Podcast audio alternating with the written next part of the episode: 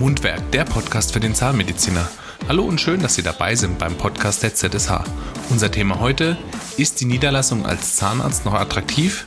Dieser Frage gehen wir gemeinsam mit unserem Berater Jörg Schröder aus Berlin auf den Grund. Er erklärt unter anderem, was das klassische Modell der Zahnarztpraxis in eigener Niederlassung nach wie vor attraktiv und chancenreich macht, weshalb die Erfolgsaussichten mit einer detaillierten Planung stark zunehmen und warum manchmal eine Neugründung sinnvoller sein kann als eine Praxisübernahme. Passend zum Thema haben wir zudem ein umfassendes Niederlassungspaket für Sie geschnürt mit interessanten Inhalten zu allem rund um das Thema Praxisgründung.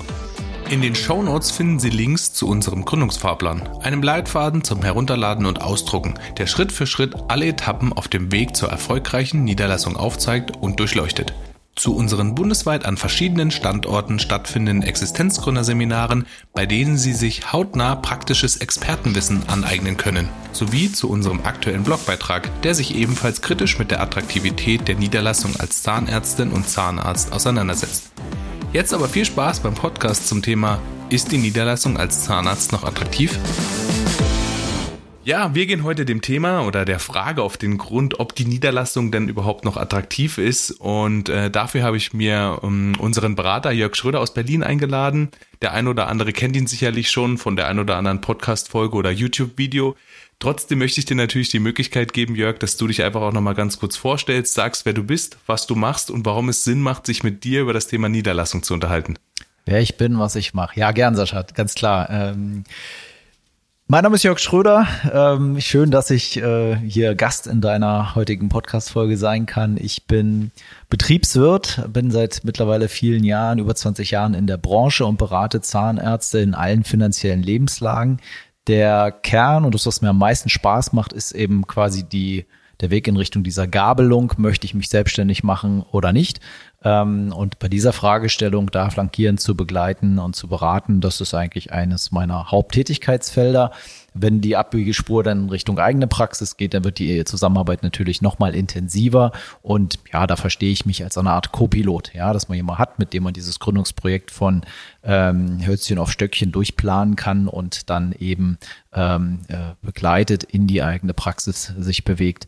Ja, das ist das, was ich so tagtäglich mache. Und ja, warum man mit mir reden sollte, weil ich im Unterschied zu den Gründern, die zu mir kommen, das schon mehr als einmal gemacht habe. Also ich habe einen gewissen Vorsprung und ja, dann lohnt es sich sicherlich mal, einander kennenzulernen. Ja, super, danke dir, Jörg.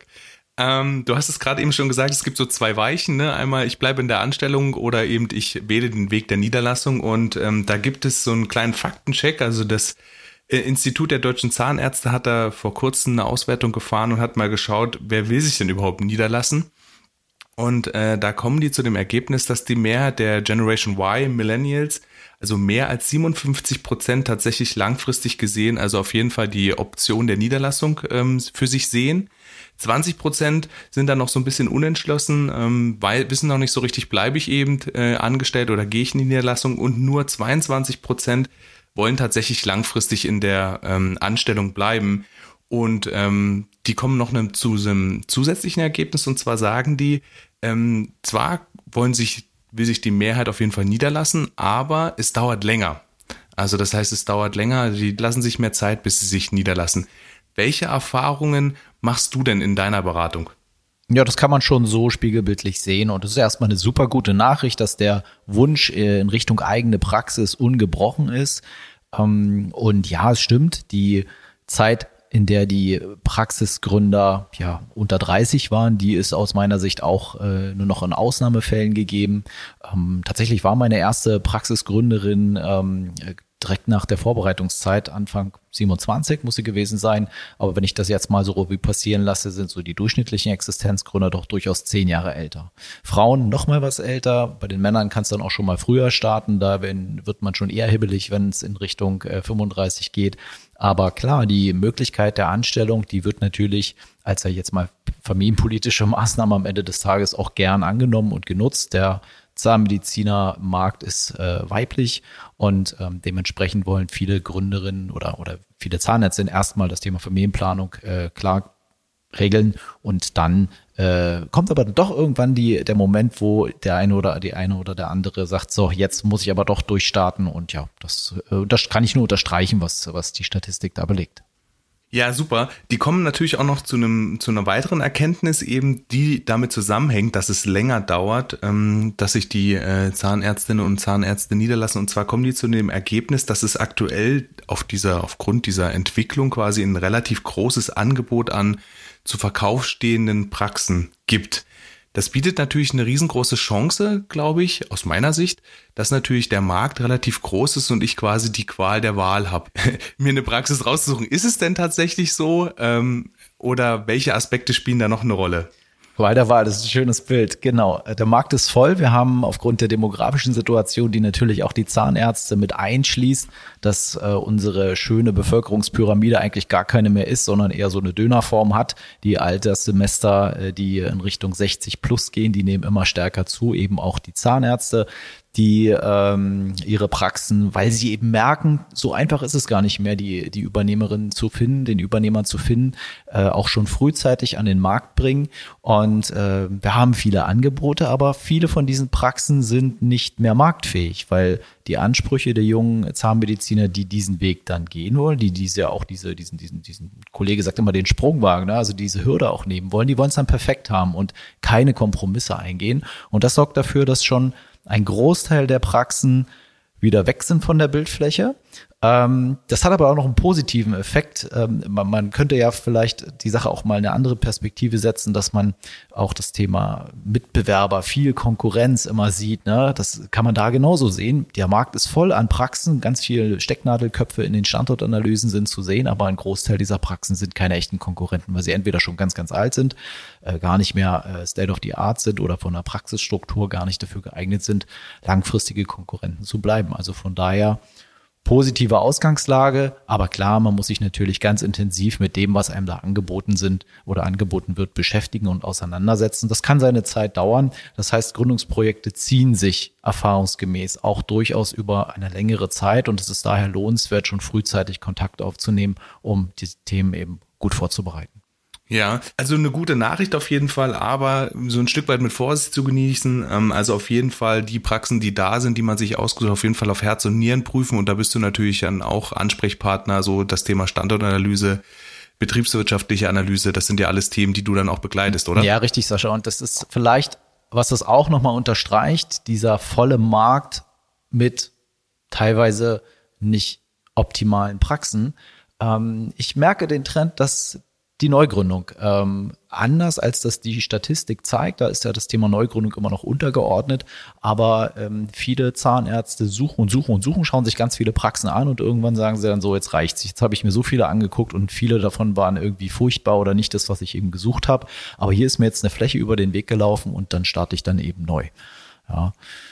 Also das ist. Ja, das ist natürlich auch ein Punkt, der, der das passt ganz gut rein in das, in das nächste Thema, weil da geht es natürlich um dieses Thema unternehmerische Freiheit, unternehmerische Flexibilität. Also das sind natürlich Themen, die dann kommen, wenn ich sage, ich, ich will mir eine, eine Praxis neu gründen, dann habe ich natürlich eine ganz andere Ausgangslage auch, ne, mich da zu entwickeln. Aber ich sag mal, auch wenn ich eine Praxis übernehme, habe ich dann ja zukünftig auch diese Flexibilität, diese unternehmerische Freiheit. Ist es, ist es das Thema, was die Kollegen und auch deine Kunden in die Niederlassung bringt, zu sagen, okay, äh, unternehmerische Freiheit, das bringt's mir und auch diese Flexibilität oder welche Argumente sprechen für dich noch für die, für die eigene Praxis? Ja, das geht schon ganz klar in diese Richtung, wobei ich mir immer nicht sicher bin, ob das Thema der unternehmerischen Freiheit von vornherein so gesehen und gewertet wird. Ich glaube, sowas wächst im Laufe der Zeit.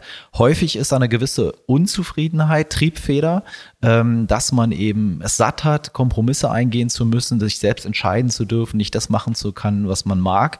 Das geht ja schon in die Richtung unternehmerische Freiheit, weil ja klar, wenn ich selber Chef bin, kann ich mein, mein, mein Tag weg selber gestalten und entscheiden, wie ich behandle, wen ich behandle, wen ich annehme, wie meine Öffnungszeiten sind, wo ich die Praxis hinstelle. Das ist ja alles dann äh, völlig, äh, völlig mir überlassen. Ähm, Eigene Vision, auch, ja, das ist ja auch sicher. Ein Thema und da sprichst du ein schönes äh, Thema an, denn das äh, kommt möglicherweise bei dem einen oder anderen viel zu kurz. Einfach nur die Praxis aufschließen, damit ist es nicht getan. Ich muss mir schon genau Gedanken machen, was habe ich denn, äh, was habe ich denn wirklich vor mit der Welt? Und das sind dann auch die erfolgreichen Geschichten, die, die das bis zu Ende gedacht haben, ja, die sich äh, von langer Hand geplant, vorbereiten mit all diesen Themenfeldern, die auf einen zurollen, auseinandersetzen und eben nicht mal eben einfach so eine Praxis übernehmen und es wird schon funktionieren. Klar, es wird schon funktionieren und man wird äh, sicherlich äh, äh, klarkommen. Aber den, den, den Unterschied, den macht dann eben genau das aus. Vision, Weiterdenken, sich immer ständig weiterentwickeln. Und das ist auch was, wo, ähm, wo der, wo der, wo der, wo sich eben ein, jemand, der im Angestelltenbereich ja so ein bisschen eingekapselt und äh, behütet ist, ähm, das eine Thema ist und auf der anderen Seite gibt es aber eben auch eine Vielzahl von Zahnmedizinern, die einfach mehr wollen und die haben dann die ganz breite Spielwiese für sich. Ja, ähm, kommen wir mal zu dem Thema äh, Verantwortung. Das ist natürlich auch ein Thema in, in dem Bereich der Selbstständigkeit. Äh, egal, ob ich jetzt eine Praxis gründe oder mich als Finanzberater selbstständig mache, so wie du jetzt. Ähm, wenn ich mich jetzt niederlasse als Zahnarzt, dann habe ich natürlich verschiedenste Themen. Ne? Ich habe äh, Verantwortung, weil ich natürlich eine Praxis habe. Ich habe einen Finanzierungsbedarf für so eine Zahnarztpraxis, der wahrscheinlich, das ist jetzt kein Geheimnis, relativ hoch ist. Ich habe ein Darlehen für die Praxis, was ich monatlich bedienen muss. Ich habe auch einen wahrscheinlich höheren Zeiteinsatz. Ähm, ich habe eine personelle Verantwortung. Wie gehen deine Kunden, deine ähm, Mandanten in diesem Zusammenhang mit der Verantwortung um? Mit der Verantwortung? Naja, also zumindest sind sie sich derer erstmal bewusst und ähm, bereiten sich langfristig ähm, mit Hilfe, ich sage jetzt mal Standardthema Businessplaner, also wenn ich mir all diese Themenstellungen, die auf mich zukommen, ähm, du hast jetzt auf der einen Seite das Finanzielle angesprochen, also die Finanzplanung, ähm, wenn ich von vornherein weiß, ähm, wohin ich mich da bewege und was erforderlich ist, um eben ohne Sorgen diesem Invest äh, gegenüberzustehen, dann ist es natürlich leichter, als wenn ich da eben blauäugig einfach nur einen, mir einen Kredit von der Bank hole und äh, dann nicht mehr ruhig schlafen kann. Ne? Also da ist äh, tatsächlich wie eigentlich immer, das ist fast schon eine Standardantwort, gute Vorbereitung und gute Detail- und Teilplanung, also in diesen einzelnen Themenfeldern, ähm, ist eigentlich der Erfolgsfaktor schlechthin. Ja, also eine große Finanzierung muss mich gar nicht scheuen, wenn ich weiß, dass ich äh, dafür in der Stunde nur äh, so und so viel Euro als Honorarumsatz generieren muss. Das, das weiß ich ja, was ich denn äh, gerade eben schaffe. Und äh, wenn es dann auf Praxisebene umgerechnet äh, dann auch noch völlig im Rahmen ist, dann muss ich mir da keine Sorgen machen. Ne? Und äh, kann meine Mitarbeiter bezahlen, was du mich, äh, was du als Thema äh, Personalverantwortung vielleicht auch meintest. Ähm, ja, also von daher seine Hausaufgaben machen in diesen einzelnen Themen und zwar nicht erst, wenn man reingesprungen ist ins Business und ins Hamsterrad äh, und sowieso tausend Aufgaben hat, sondern eben mit langer Hand geplant im Vorfeld. Ne? Und dann reife ich mir die Einzelpunkte raus und kalkuliere mal das Thema Personal. Ne? Dann, dann schaue ich mir an, wie es denn mit den Zahlen laufen muss. Dann weiß ich, welche Zusatzkosten ich noch habe oder welche Zeitbudgets eigentlich der Praxisbetrieb abverlangt. Ne? Und ich habe so einen Punkt, den ich bei meinen Gründerseminaren immer gleich am Anfang postiere. Das ist dieses, dieses Thema äh, Unternehmereignung. Will ich das überhaupt? Will ich den Preis zahlen? Ich meine, unternehmerische Freiheit, du hast völlig recht, das ist erstmal toll. Ähm, aber es hat natürlich auch äh, Konsequenzen und die muss ich kennen. Da muss meine Familie hinter mir stehen. Da muss ich selber bereit sein, auch wirklich nicht nur, äh, nicht nur Dienst nach Vorschrift zu machen, sondern eben auch mal äh, an einem Samstag kreativ zu sein. Das, das passiert ganz automatisch, wenn man Unternehmer ist. Da kann man sich nicht gegen wehren. Ähm, und das muss ich wollen. Und wenn ich das für mich unterschreiben kann, dann, ja, wie gesagt, ist das natürlich ein guter Indikator. Also man kann im Grunde genommen auch sagen, so dieses ganze Thema Verantwortung, vielleicht wenn man das übersetzt, so Transparenz äh, oder Wissenschaft, Sicherheit, ja, also das heißt, wenn ich mich vorab mit diesen ganzen Themen ähm, auseinandersetze, wenn ich jetzt, ich mache jetzt Werbung für dich, klar, ne, als so ein Finanzcoach ähm, eben an meiner Seite habe, der halt eben alle Themen ähm, bis ins kleinste Detail quasi beleuchtet, dann schafft das natürlich auch einfach Transparenz. Ich weiß, worauf ich mich einlasse.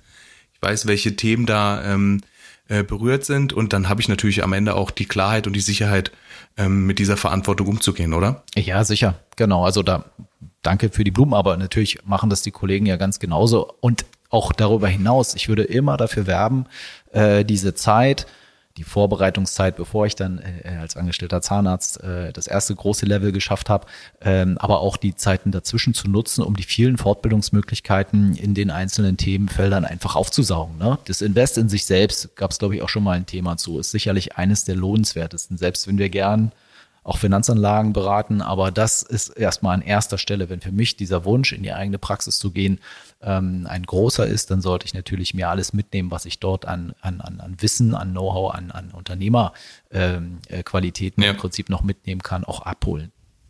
Ja, kommen wir später nochmal dazu. Da geht's natürlich dann auch das Thema, ähm, wann bin ich denn bereit, welche Rolle muss ich denn als Zahnarzt einnehmen. Aber jetzt möchte ich nochmal ganz kurz zurückgehen. Und zwar, wir reden immer von Invest, vom, vom, vom Darlehen, von der Finanzierung. Da steht natürlich auf der anderen Seite auch das Einkommen des Zahnarztes. Ja, ähm, wie sieht's denn da aus? Kannst du zu dem Thema auch was sagen? Was, was verdiene ich denn als so ein niedergelassener Zahnarzt?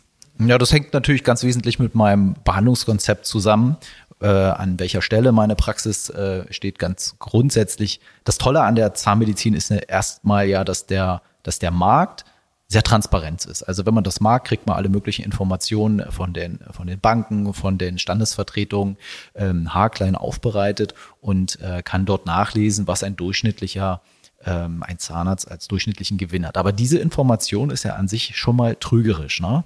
Durchschnitt heißt, dort habe ich die Abgeberpraxis dabei, die nur noch so arbeitet, weil sie nicht zu Hause sein, weil er nicht zu Hause sein muss, der Behandler. Äh, und wir haben natürlich auch die, die Spitzen nach oben, die dann, äh, die dann äh, Gewinne von 400.000 Euro erwirtschaften. Da ist ja alles mit dabei. Und wenn man sich den, den nüchternen Durchschnitt oder den Median an sich anschaut, dann stellen wir plötzlich fest, dass das alleine gar nicht wirklich so toll attraktiv ist im Vergleich zu einer gut bezahlten Angestelltenstelle. Ne? Also die Aufgabenstellung muss sein, eben in Gewinnsphären ähm, der, der Praxis äh, je, deutlich jenseits der 200.000 Euro zu bekommen. Und dann haben wir, wenn wir es rückwärts rechnen und der Gewinn mal verglichen wird mit dem dem gegenüberstehende Nettoeinkommen äh, des, des Angestellten-Zahnarztes, das muss reizvoll und attraktiv sein. Ich muss mit dem Business natürlich all meine privaten Kosten tragen können und ähm, äh, noch, noch, noch einen anständigen Überschuss äh, zur Verfügung haben. Auch das ist ein Teil der Beratung, dass man diese beiden Welten mal nebeneinander stellt und dann sieht, ist es wirklich attraktiv oder arbeite ich am Ende nur des Arbeitens wegen. Ne? Ja, Okay, ähm, neben dem Einkommen ist es natürlich auch so, wenn ich ähm, jetzt äh, mir eine eigene, eine eigene Praxis ähm, gönne sozusagen, dann ist das ja natürlich auch ein Stück weit eine Investition in die Zukunft. Ne? Also es geht ja nicht nur um das Einkommen an sich, an sich, sondern es geht natürlich auch um die Praxis, die ich dann auch besitze. Das hat ja auch einen, einen ideellen Wert. Ne? Das ist mein individuelles Lebenswerk, was ich dort schaffe, ja. Und das ist natürlich auch einfach, ich sag mal, eine Anlage in die Zukunft, ne? Wenn ich zum Beispiel auch darüber nachdenke, dass ich dann auch selbst entscheiden kann, zum Beispiel, wann möchte ich denn die Praxis äh, übergeben, ne? Wann möchte ich denn zum Beispiel für mich den Ruhestand planen? Dann hat es zwar auf der einen Seite was natürlich mit Einkommen zu tun, aber auf der anderen Seite auch was mit Zukunft zu tun, oder? Ja, Sascha, das ist ein interessanter Aspekt, da hast du völlig recht. Ähm, von Abgebern hört man das ja durchaus häufig, ne? dass so die Praxis als Altersvorsorge gesehen wird und ähm, ja, dass das ja das, das Unternehmen, das Kind, das, das betriebliche Kind des, des Zahnarztes ist. Das klingt so ein bisschen romantisch ähm, und muss häufig auch enttäuscht werden.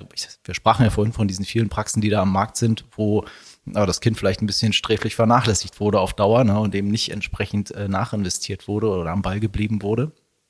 Aber wenn wir es wieder umdrehen, ist es natürlich eine total tolle Gestaltungsmöglichkeit. Statistisch gesehen ist es so, dass eine Durchschnittspraxis äh, in, in, in der Rendite äh, quasi, also ähm, ein Verhältnis von Umsatz zu, zu Ertrag, äh, deutlich über, oberhalb der 30 Prozent hat. Ne? Das ist natürlich an anderer Stelle nur schwer zu generieren. Unmöglich und fast. Im Vergleich zu anderen, ja, und, und, und auch im Vergleich zu anderen Geschäftsmodellen durchaus interessant. Wenn ich mich recht entsinne, liegt die Quote bei Apotheken unter, weit unterhalb von 10 Prozent beispielsweise. Da ist eine schöne eine Marge äh, drin ähm, die ich selber beeinflussen kann. Wo hat man das schon? Ne? Und wenn ich dann eben meine unternehmerischen Entscheidungen korrekt treffe und das dann auch auf die Zeit kalkuliere, und da ist vielleicht auch nochmal ein schöner Aspekt, äh, der, der unser äh, Wirken dann auch jenseits der Praxisgründung unterscheidet von den sonstigen Marktbeteiligten. Ich meine, die Bank, die ist an einer, an seiner Seite, um den Kredit letztlich zu vermitteln und die Kontoabwicklung hinzubekommen. Der Steuerberater guckt sich in aller Regel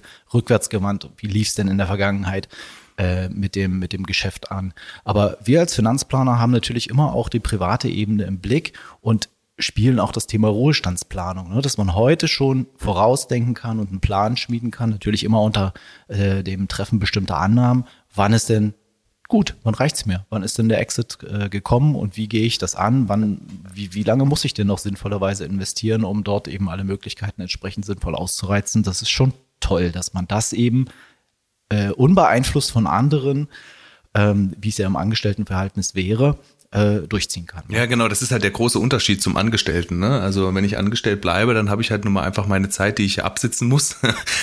ich mache es jetzt bewusst negativ. Ähm, und als Niedergelassener, als ähm, Praxisinhaber kann ich tatsächlich mir selber die Wahl äh, vor die, kann ich mich selber vor die Wahl stellen und sagen, wie lange möchte ich denn? Du hast es, du hast Du hast es, Sascha, vorhin gefragt, was sind so Triebfedern, dass man in die eigene Praxis will. Da fällt mir noch eine andere ein. Also es kann einem natürlich immer passieren, dass der Chef die Praxis an jemanden verkauft, in der ich angestellt bin, der mir gar nicht so passt. Stichwort äh, Investoren MVZ, ne? Und plötzlich bin ich in irgendeiner, unter irgendeinem Label unterwegs, was mir so gar nicht passt. Ne? Mein Chef ist zwar noch da, aber er hat nicht wirklich mehr was zu sagen. Also das sorgt natürlich auch wieder äh, nochmal für einen Motivationsschub zu sagen, also ich habe schon immer mit dem Gedanken gespielt, was eigenes zu machen, aber spätestens jetzt ist die Zeit gekommen. Ja, auf jeden Fall ein ganz, ganz wichtiger äh, Gesichtspunkt. Ne? Also man ist ja ein Stück weit in der Anstellung abhängig von, von dem Praxisinhaber, ja, von dem Chef, der, der, ja, der die Praxis bewegt definitiv. und so gehe ich auf eine ganz andere Ebene und bin eben selbst der Chef meiner eigenen Praxis und kann selbst entscheiden, wie ich da weitermachen möchte. Ähm, wir haben vorhin ganz kurz schon das Thema äh, Rollen eines äh, Gründers, eines Zahnarztes angesprochen. Welche Rollen gibt es denn aus deiner Sicht, die so ein ähm, selbstständiger Zahnarzt ähm, einnehmen muss in der Praxis, in seiner eigenen Praxis? Naja, muss zwangsweise, ne? Er ist äh, im Grunde genommen Mädchen für alles, äh, wenn man so will. Äh, nicht nur der Behandler, ähm, sondern der Moderator, der, der Teamleader, der der Krisenmanager, ne, der, der Finanzbuchhalter, der IT-Freak, ne, äh, das kann man jetzt beliebig ausdehnen. Und in allen Bereichen muss man zumindest mal äh, präsent sein, was nicht bedeutet, dass man all diese Spielwiesen auch selber bespielen muss. Ne? Also das ist ja auch wiederum das Schöne und eine ganz, ganz wesentliche Unternehmerqualität, dass man in der Lage ist, rauszukriegen, okay, das große Ganze, was sind denn jetzt hier die einzelnen Aufgabenstellungen und welche davon kann ich denn sinnvollerweise delegieren? Ich muss sagen, es ist leider so eine kleine Schwäche von dem einen oder anderen Zahnarzt, ähm, der in Anführungsstrichen unter Perfektionismus leidet und dann eben nicht abgeben kann. Aber das muss man lernen und sich dann gegebenenfalls auch äh, zwingen, denn ähm, klar ist, dass der höchste Wirkungsgrad des, des, des, des, des Unternehmerzahnarztes natürlich in der Behandlung mit dem Patienten ist. Ne? Und äh, der, der muss nicht zwingend irgendwelche, irgendwelche Bestellungen machen oder, oder das doch nur dreimal nachkontrollieren. Ne? Es sollte eher so sein, dass Strukturen geschaffen werden, dass möglichst viele Rädchen im Getriebe vollautomatisch laufen. Das steht und fällt natürlich mit einem guten Team, keine Frage. Ähm, also sollte das Thema, wenn ich mal ein Rollenbild mh, hm, herausgreifen kann, natürlich äh, Teamführung ein, ein ganz, ganz wichtiges sein. Vorbild, ne? Ähm, alles, was mit dem Thema Personalführung äh, oder, oder, oder Mitarbeiterführung angeht, das sollte einen ganz, ganz großen Stellenwert haben, wie es ja auch rein betriebswirtschaftlich finanziell ist. Aber ich finde, das kommt immer noch ein bisschen kurz. Es hört immer viele Zahnärzte schimpfen, dass, äh, dass es äh, zu wenig gute Mitarbeiter gibt. Aber nochmal, wenn man Unternehmer ist, dann ist es, liegt es im ersten Sinne immer an einem selber, die richtigen äh, Voraussetzungen zu schaffen. Und da äh, auch hier wieder die, die, der Appell oder die, die Bitte, da frühzeitig sich mit diesem Themenfeld auseinanderzusetzen und nicht einfach zu sagen, ich fange hier mit drei Helferinnen an, die kosten X pro Person, sondern da gehört natürlich noch vieles mehr dazu. Ja, ja. Es bietet halt einfach auch die Chance, ne? wenn ich sage, ich bin ähm, unternehmerisch als gute Führungskraft unterwegs, habe ich natürlich in meiner eigenen Praxis die Möglichkeit, eben mein Arbeitsfeld so zu gestalten, wie ich das gerne möchte. Das heißt also, ich kann mir selber die Themen geben, die ich gerne möchte hol mir äh, geeignete äh, Mitarbeiter dazu, die die anderen Themen für mich abarbeiten, sage ich jetzt mal, und kann mich dann auf das konzentrieren, wo ich richtig Lust habe. Das ist natürlich nur in der eigenen Praxis möglich. Ne? Richtig, ja. Genau.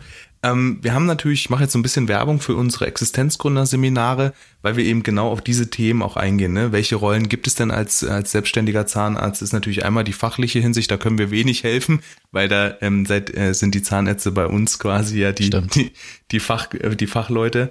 Ähm, aber wir gehen natürlich auch auf dieses Thema Fachkompetenz als Führungskraft ein oder auch diese unternehmerischen Fähigkeiten. Ne?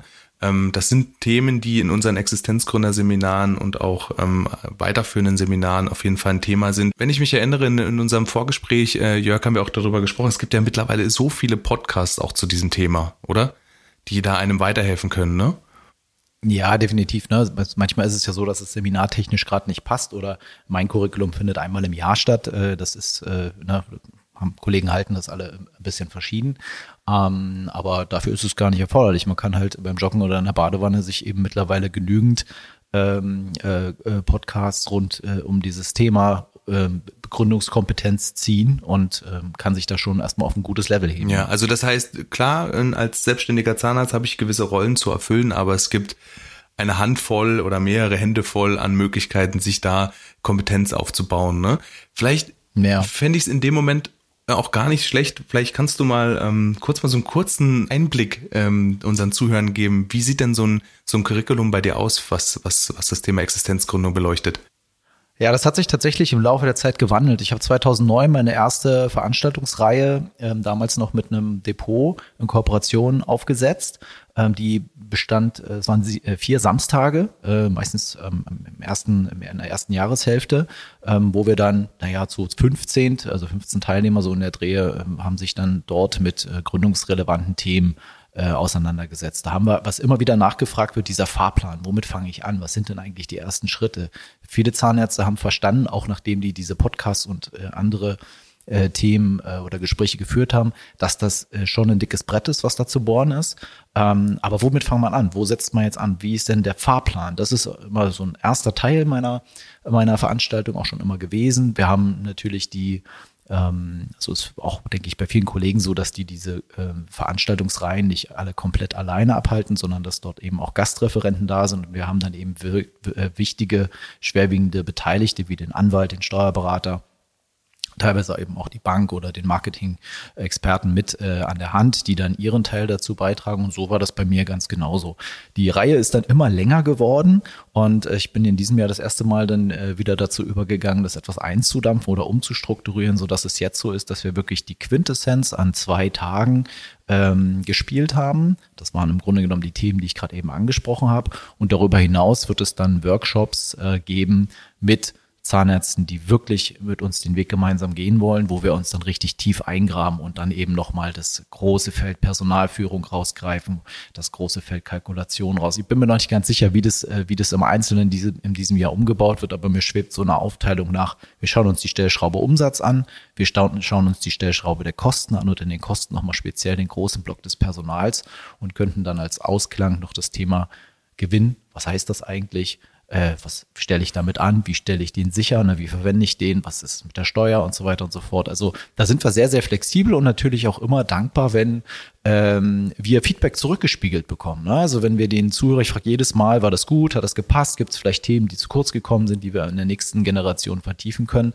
Und von daher gibt es gar nicht so den Standardvortrag, sondern ein sich immer wieder weiterentwickelndes Ja, das Thema Niederlassung entwickelt sich natürlich auch generell weiter. Ne? Es gibt immer neue Aspekte, die ja, man klar. berücksichtigen muss. Deshalb ist es wahrscheinlich klar, dass es nicht eine starre Veranstaltung ist, die natürlich relativ dann am Ende auch schon flexibel sein sollte. Aber ich finde es eigentlich ein ganz gutes Konzept, so ein bisschen die höhere Flugebene einzunehmen und dann mit den den äh, gründungswilligen Zahnärztinnen und Zahnärzten dann eben tiefer einzusteigen, weil ja im Grunde genommen in kleiner Runde auch äh, Details besprochen werden, weil jeder Niederlassung ja auch sehr, sehr stark individuell ist. Ähm, du hast es vorhin auch nochmal kurz angesprochen, diesen Fahrplan, da vielleicht auch nochmal der Hinweis an ähm, die ZSH selber hat natürlich auch einen Gründungsfahrplan, wo wir eben einzelne Schritte der Niederlassung beleuchten. Ähm, wie ihr den bekommt, wo ihr den runterladen könnt, ähm, haben wir in den Show Notes verlinkt. Ähm, auch äh, es gibt da auch nochmal einen Link zu den Veranstaltungen, zu den Existenzgründerveranstaltungen, ähm, die wir bei uns auf der Webseite haben. Für mich, Jörg, an der Stelle aber ähm, das Thema ist die Niederlassung noch attraktiv? Also für mich ein klares Ja auf jeden Fall. Ähm, ich will dir die Möglichkeit geben, die letzten zwei, drei Sätze, äh, das einfach für dich nochmal zusammenzufassen. Wie siehst du das Thema? Ja, mega rhetorische Einleitung, ne? Oder wie sagt man? äh, na klar ist das äh, Thema noch nach wie vor interessant. Ähm, für denjenigen, der tatsächlich brennt und Bock drauf hat, ist die, sind die Chancen ungebrochen gut. Ähm, all diese ja teilweise auch äh, schwierig erscheinenden Rahmenbedingungen, die wir in den letzten Jahren erlebt haben, da haben wir jetzt gar nicht drüber gesprochen. Ich meine, wir haben mit Krieg und Corona und all diese Dinge irgendwie hinter uns gebracht ähm, oder stecken leider noch mittendrin. Aber dennoch, ähm, die, die Chancen sind nach wie vor ähm, äh, äh toll äh, und die Rahmenbedingungen, die äh, um einen herum sind, sorgen aus meiner Sicht dafür, dass sich Leute noch intensiver mit der Thematik auseinandersetzen und für sich dann eben auch eine wirklich klare Entscheidung ähm, treffen können. Ich möchte, es, es wird so nie, nie so sein, dass jeder unbedingt in die eigene Praxis muss. Ich meine, das ist auch nicht, äh, das ist auch gar nicht so das Credo, aber äh, für diejenigen, die sagen, ich möchte was verändern, ich möchte selbstbestimmt dort äh, meinem, meinem Lieblingsberuf nachgehen, ja, der kann das machen und der hat wirtschaftlich nach wie vor sehr attraktive Aussichten. Ja, super. Also, wer jetzt Bock bekommen hat und sagt, okay, ich mach's jetzt doch, also ich gehe jetzt in Niederlassung, ähm, also auch deine Kontaktdaten, Jörg, würden wir nochmal verlinken. Ähm, ansonsten haben wir natürlich auch in Deutschland weit äh, Berater der ZSH, Beraterinnen der ZSH, die ähm, spezialisiert sind für das Thema Niederlassung und Existenzgründung, die euch jederzeit und gerne dabei unterstützen. Jörg, an der Stelle vielen Dank, ähm, dass du wieder dabei warst mit dieser Podcast-Folge. Ich freue mich schon auf die nächste Folge ähm, und wünsche dir auf jeden Fall noch viel Spaß und vielen lieben Dank. Ja, gar kein Thema, Sascha. Habe ich gern gemacht und ja, wünsche ich dir ganz genauso. Ciao. Bis dann.